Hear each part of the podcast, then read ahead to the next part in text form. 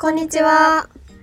若者コンサルネオレアがお送りするポッドキャスト若者ラジオ大学2年生20歳の赤嶺さえと大学4年生22歳朝比奈ひかりです。この番組は大人が知らない若者の話をコンセプトに若者のトレンド情報や若者の本音を発信していく番組です。なんと今回で記念すべき10回目の放送となりました。イエーイ。イエーイ。すごいね。8月から始めて、うんもう10月だもんね。結構あっという間ですよね。うんうんうん。こう最初の頃は真夏だったので、私なんか扇風機の音が入んないように止めたりしてました、なんかさ、もう夏？真夏からスタートしてさ、うんうんうん。もう今肌寒いというか私もなんか毛布かけながらやってるし、うん。季節も感じるよね。そうですね。私もこの10回の間に20歳になったので。ああ確かに。今回からそさらっと20歳のって言ったんですけど。確かに。そうおめでとうお誕生日。ありがとうございます。もうね結構何回も仕事のやり取りしてて今日までにも何度もひかりさんにもお祝いしてもらって。いやいやいやそうだよね。もう10代から20代のにもなったもんねこの10回目の間に。そうなんですよ。なんか週1の投稿とかもうんうんうん。10回やると、結構最初はポッドキャスト大丈夫かなとか喋れるの、まだなんだろうな苦手な部分とかはあるけどなんか慣れてくる部分はだんだんあったりしたから10回目続けられたのも自分たちに拍手だね本当に、いやそうですねうんうんうん。最初とかはめちゃくちゃがっつり台本書いてましたよね。うんうんうん。確かにそれもどんどんなんか箇条書きとかでこういうこと話そうねくらいになったもんね。もう最初びっしり書いてたのが。うんうんうん。そうですよね。だんだんと結構フリートークっぽい感じで話しながらできるようになってきたのも成長進化ですね。いや本当にちょっとこれからも今日もフリートークとかで進めていきましょう。はいはい。そんな感じで、10回目、今回のテーマは、便利屋について第2弾です。はい、第1回目の放送でもレンリアについてをやったんですけどその放送がすごく好評だったので記念すべき10回目も第2弾としてこう第1回の時にはまだ放送されてなかったレンリアもたくさん始まっているので今日もがっつり話していきたいと思いますはい、お願いします。まずはじめですね今やってるレンリアだと「バチェロレッテ」これは Amazon プライムですね。あと「狼くんには騙されない」と「恋愛ドラマの恋がしたい」とかが結構主にみんなが見てるものでやってるものだなと思います。狼くんドラ恋は ABEMATV ですね。うんうんうん。こうバチェロレッテは前回まだ始まってなかったんですけどひかりさんとかはバチェラーシリーズから毎回見てるとのことだったんですけど今回のはどんな感じですか？もう、今回も見てる側がドキドキしちゃうような内容なんですけど、今までの1から3のバチェラーと、今回の4個目のバチェロレッテで違う部分は、男女が逆転したんですよ。うんうんうんうん今までは男性1人に対して、まあ、女性が20人から25人いてその中で結婚相手を選ぶっていうものだったのがそれが逆転して女性が1人で男性を選ぶ婚活サバイバルになってその1人の女性の福田萌子さんという方がすっごい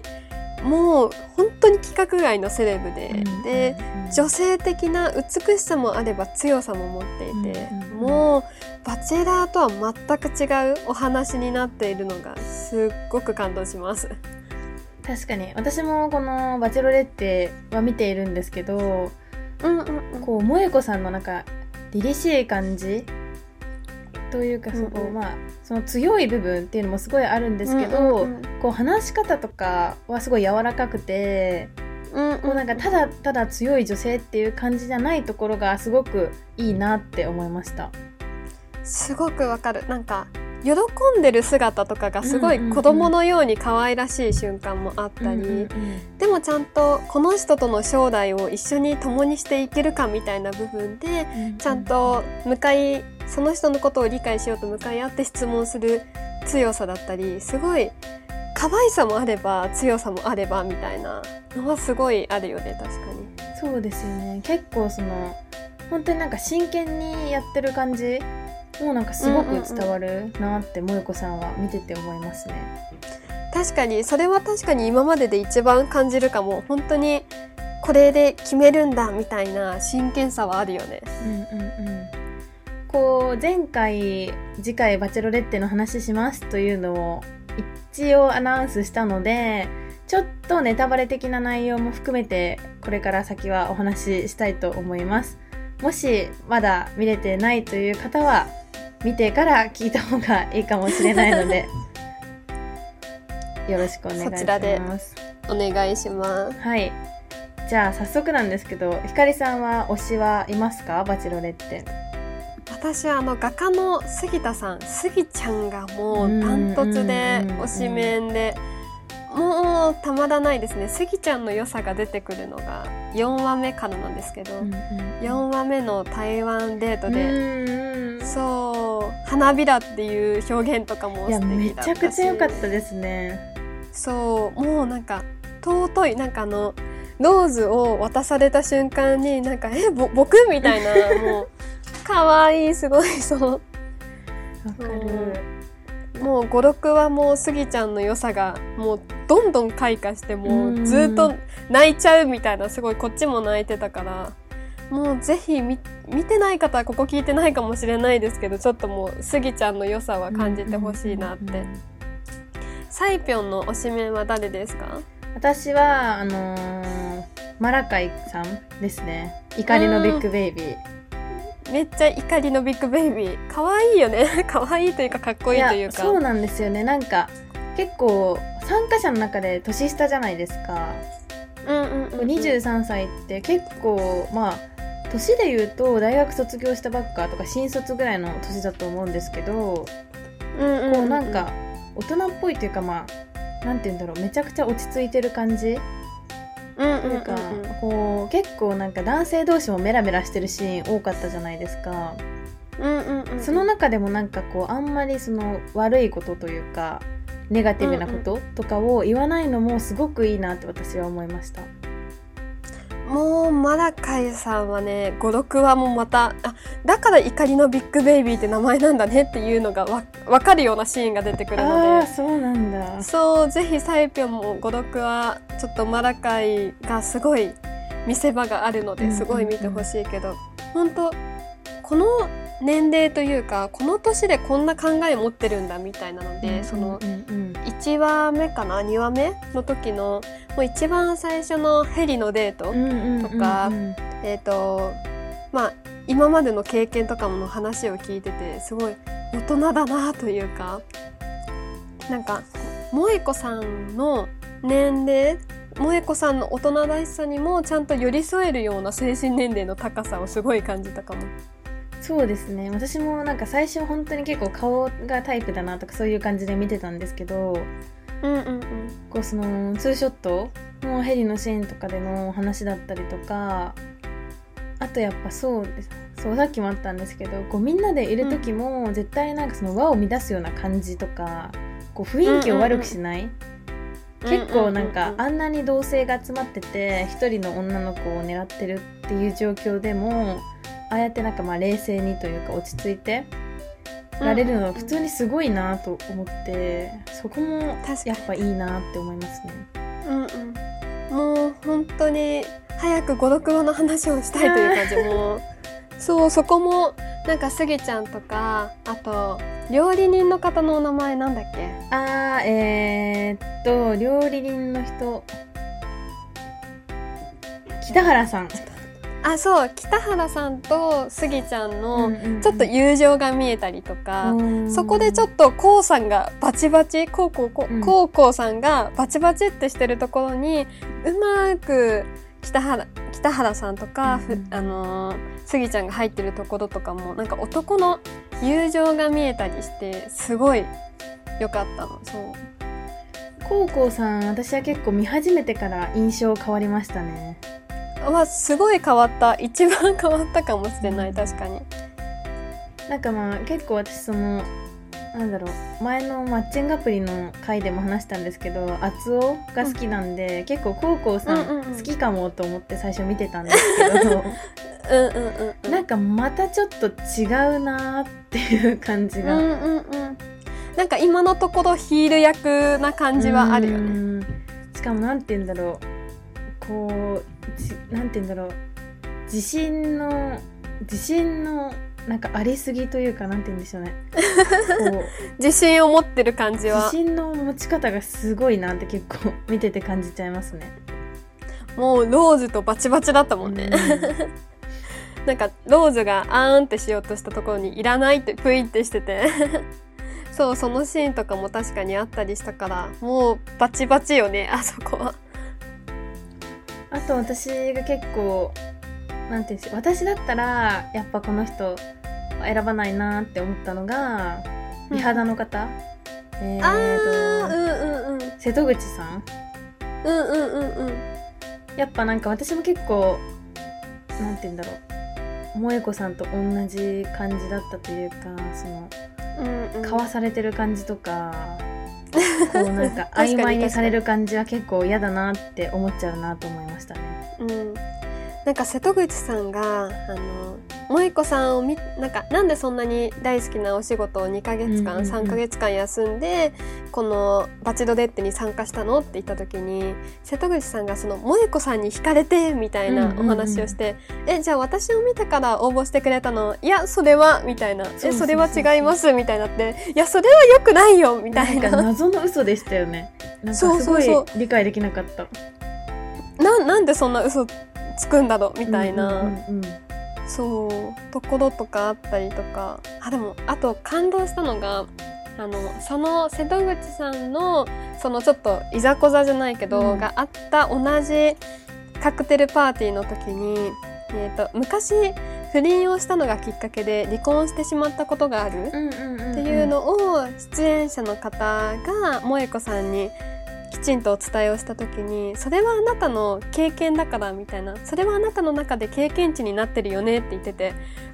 私だったらえこの人不倫したことあってバツイチなんだってちょっと引いちゃうかもしれない、まあ、自分が萌子さんとしてバチェロレッテに参加してたらちょっとあじゃあこの人ないなって思ってしまうような部分をなんかそういうなんだろうきちんと反省きちんとその人を悲しませてしまってでもそれをちゃんと悪いと思ってるっていう経験値があるよねって言ってて大人だなってすごい感動した。めちゃくちゃ思いました。私も、ああ不倫してるってことはまた不倫とか浮気とかするのかもっていうそういうネガティブな感情の方が出てしまうなって思ったんですけど、うん。その萌子さんのそのなんかまあ否定したりとか悪いところを言うんじゃなくてそれをなんかうんうん反省してるならば経験になっていいですよっていうなんかあの言い方ができるしかもかとっさにじゃないですか、今聞いてそれを返せるって、なんかもう本当にこう素晴らしい人なんだなって。うん。なんかもうそういうのも含めて強さと美しさを萌子さん自身に感じられてだからこそなんか今までの「バチェラー」がこんなにツイッターで盛り上がってるのを見たことがなくて、そういう萌香さんの性格とかの強さや美しさがあるからこそもう今までの「バチェラー」より盛り上がってるのかなっていうのは感じる。うんうんうんうん。そうですね確かに。今回はその今までと結構参加人数も違うと思うんですけど、こう今回すごい少なめなんですけどそれとかも何か考えありますか？考察とか予想とか。ねこれについては初めの1回目が25人で、うんうんうん。そこからバチェラー兄さんが、えー、と20人でで今回が17人だったので、これは番組側が人数をわざと減らしているのかそれとも例えば今回の場合萌子さんが素晴らしい方なので、もうこういう人がいいかもとかでもう放送開始前に振り分けられてたのかなとか、もうどんどん減ってる理由が分からなくてちょっとそこはすごい私も気になってます。確かに確かに。結構なんか進みも早いし気になりますよね、うんうん。今後の展開もそうもうあと今の時点だとあと2回で放送が終わってしまうのでちょっともうその辺も楽しみにしてます。ちょっと気になった方一緒にバチロデッテも見てください。続いて他に、えーと「狼くんには騙されない」とかも今恋愛リアリティショーやってると思うんだけど狼くんについていろいろ教えてください。はい、えっと、狼くんについてはそのエピソード1の時に結構詳しく話したので概要とかはそちらを聞いていただきたいんですけどこうですねその時に比べてかなり進みまして、うんうんうんうんこう中間発表とかこうなんて言うんでしょう脱落投票？えっと落ちないで投票とか狼くん投票とかいろいろシステムがあるんですけどもうそれも終わってあと2話とかですよね残りこちらも。そうあと2話で終わっちゃうの、うん。そうなの。狼くんって結構長い期間やってるから割となんか思い入れが出ちゃうんですよね見てる側も。なんかあー楽しみ。毎週の楽しみが終わってしまうという気持ちがすごいある。なんか狼くんとかだと毎週さ終わった後の次回予告で「えどうなるの?」みたいな。次回予告の作り方がうますぎてなんかもうその次の週をまた楽しみに 生活できるからもう気になるけど終わってしまうのが寂しいみたいなのはすごいあるよね。いや狼くんって本当に予告うまいですよね。すごいうまい。そう。なんかもうなんか多分どのドラマとか連リア含めてよりもなんか上手だなって私思いますね。うん。なんか切り取り方がすごい秀逸だよね。うんうん。うんこうなんか絶妙に展開が読め読めたかもって思うんだけどみたいな。うん、なんか狼くんには騙されないはその狼を探すのが目的のリアリティショーだから。え？この次回予告的に〇〇くんが狼説ないとか思ってたらちゃんと次週の回見たらすごい裏返されるとかあるから、うもうドキドキしちゃう。あのハラハラ感を演出させるのはなんかすごいなーって思っちゃいますね。うんうんうん、ちなみに狼くんシリーズはえっ、ともう真夏のとか、うんうんうんなんか、えー、と白雪の狼くんとかいろいろあると思うんだけど、今までは何シリーズぐらい放送してるの？えっと、今放送してる「狼くんには騙されない」が8個目シリーズの中で8個目になっていて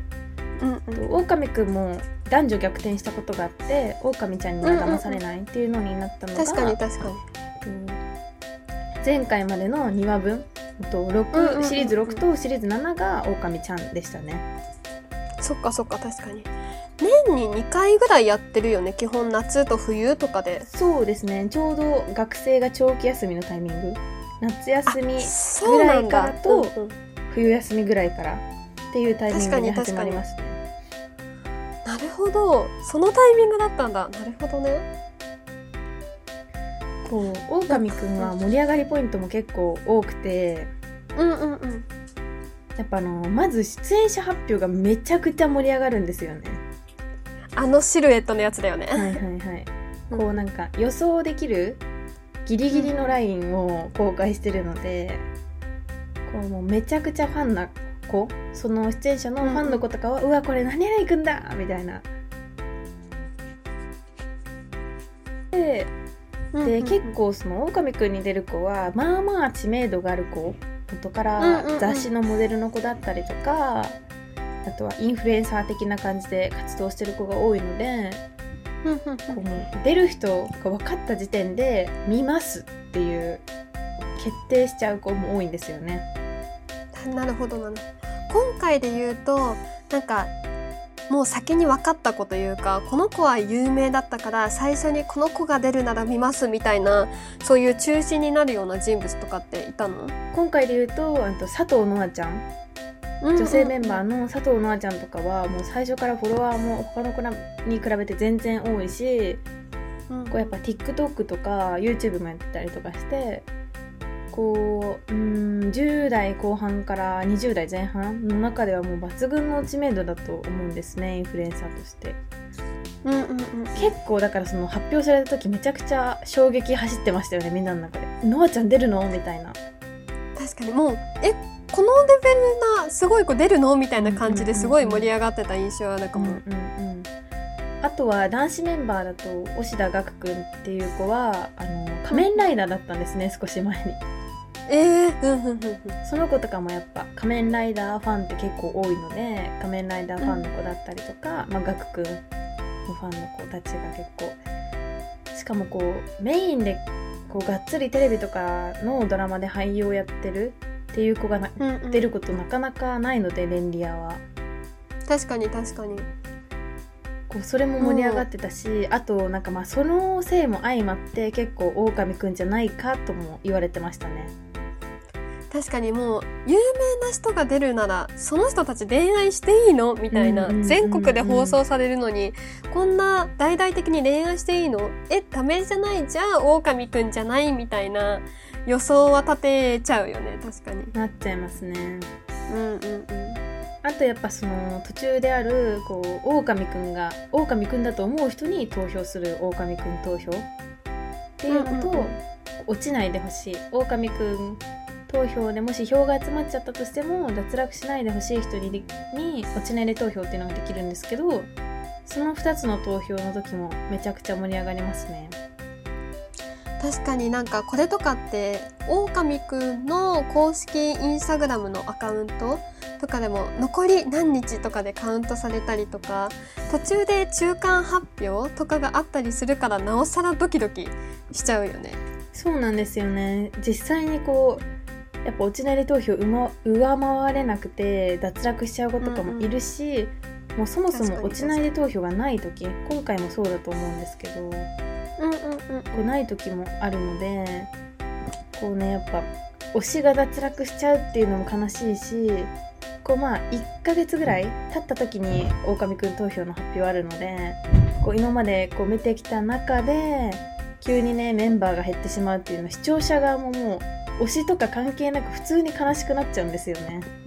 うんうん、今回で言うとあまさくんが脱落しちゃったからなんかまさくんがいないことへのなんか心のなんかぽっかりとした穴を感じるというか、もう毎週結構もう長い間放送されてて最後の方に落ちていなくなっちゃうとあそっかまさくん出てないのかとかまさくんいないとこんな雰囲気なのかみたいなのはすごい感じる。めちゃくちゃ感じますね。こうやっぱその盛り上がりが結構長く続いてる中で細かく分かれてるので狼くんはずっと人気があるのかなと思いますね。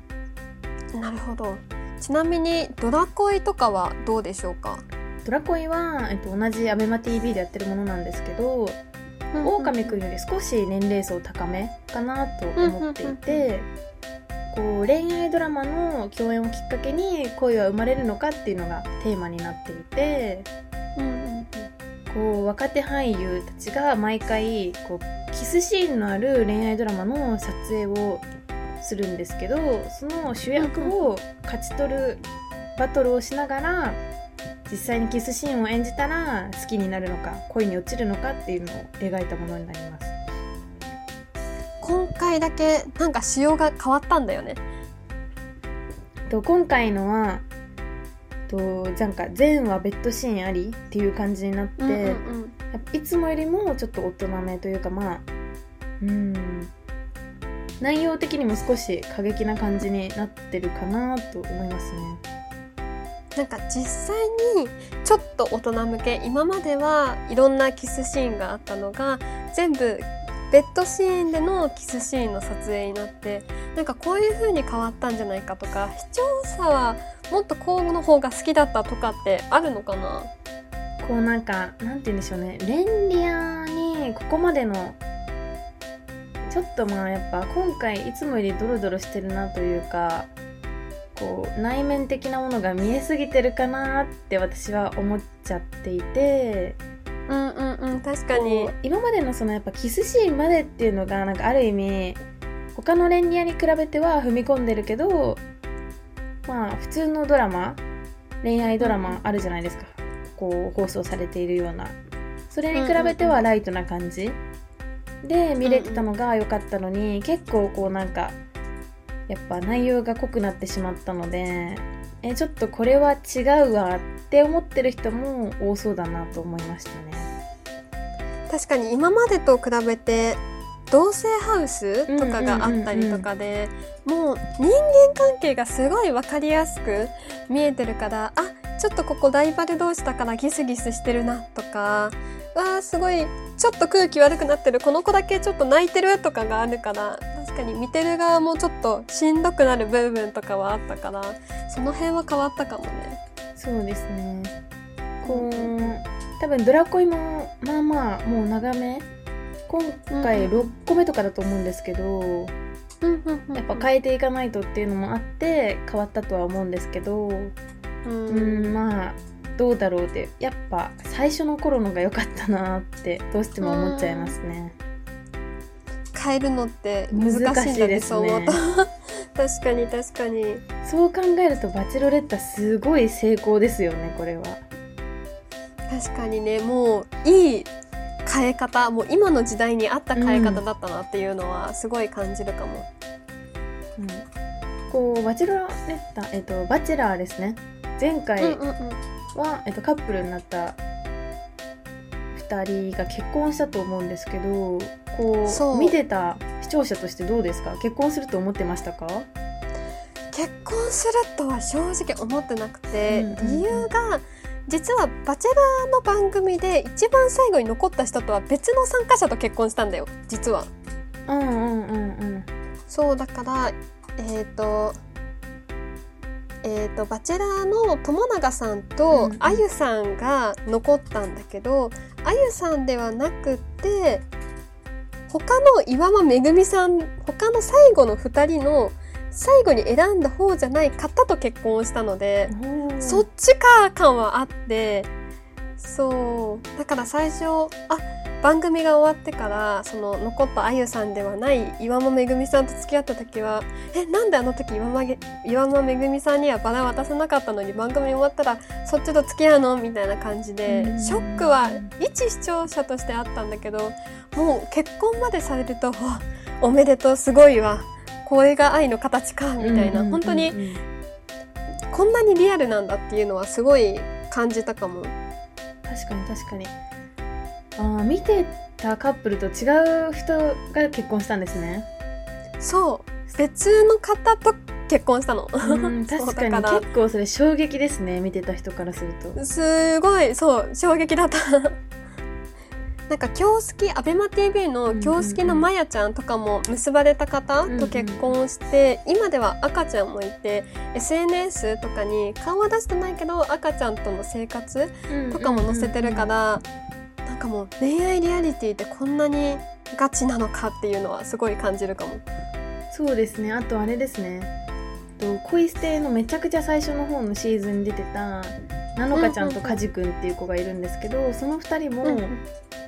23年前だと思うんですけど恋捨て私が高校の時見てたぐらいなのでその時付き合ってからまだ付き合ってるんですね。えです長いね。そうなんですよ、うでお互いの SNS にも全然載るしこう、うん結構1年ですとか1年半ですとかもう記念日とかお誕生日お祝いしてるのとかも載っててすごいほっこりするしこうレンディアでやっぱなんかもう売名とかじゃなくて本当に恋愛をしに来てたんだなっていうのが感じられてんうんこうそういうカップル見るとやっぱりいいなって思いますね。確かになんかきちんと向き合ってる感じうん。がわかるから、番組が終わった後もより応援したくなるっていうのはあるよね。うんうんうん。そうですね。それで言うとこの間ちょっとビジネスカップルでしたっていうのを暴露してちょっぴり炎上していたカップルもあったと思うんですけど、こうノアノアカップルっていう今日好きの中では結構人気ランキング上位だった人のうん、確かに確かに。が実はこうビジネスカップル。っていうの私結構ショック受けちゃいました。確かに私今日好き見たことないけどでもノアノアカップルは知ってる。どっちのアカウントも見たことあるみたいなくらい有名だったし、みなんかそのファンの子たちもたくさん応援してるのを見てて分かってたからあビジネスカップルだったんだっていうのはすごいなんかがっかりしたって言ったらあれだけど、はあ、ビジネスだったんだっていう気はしたかも。うん。そういう方もいるんだろうなっていうのは分かってはいるけどこういざねうんうんうん。実はビジネスカップルでしたって言われちゃうとめちゃくちゃへこみますね。ああそうなんだーってなっちゃうなんかもうこのノアノアカップルの2人しか知らない秘密とかだったらまだうん。良かったかもしれないけども、それが大々的にみんな分かってしまってとかだともうちょっとねああそんなビジネスだったのか感はあるのはそうだよね。今後の番組の見方も変わっちゃいますね正直。そう確かに。もうえこれビジネスカップルじゃないの？うん。みたいな疑いも入っちゃったりとかはしちゃうよね。こんな感じで結構ねレンディアやっぱ見てる人も多いし盛り上がる話もたくさんあるので、またねこう新しいものが始まったりとかしたらぜひ話しましょはい、そうしましょう。ということで今週はレンリアについて第2弾でした。リクエストや質問は概要欄にあるマシュマロまでお願いいたします。うまた番組の感想や詳しく聞きたいということについては「ハッシュタグ若者ラジオ」でツイートをお願いしますそしてもっと若者について知りたいという方はネオレア公式ツイッターアットマーク NEORARE アンダーバーアットマークネオレアアンダーバーをチェックしてください。それでは若者ラジオエピソード10最後までお聞きいただきありがとうございました。次回の配信エピソード11は11月2日月曜日に若者の結婚観についてを配信します。最近のレンリアを見ていても感じるように理想の恋愛や女性の考える女性像も変わってきているので若者の結婚観について2300人に調査したデータをもとにお話しします。はいこちらについてはプレリリースも今後ネオレアで出す予定ですので合わせてお楽しみくださいありがとうございました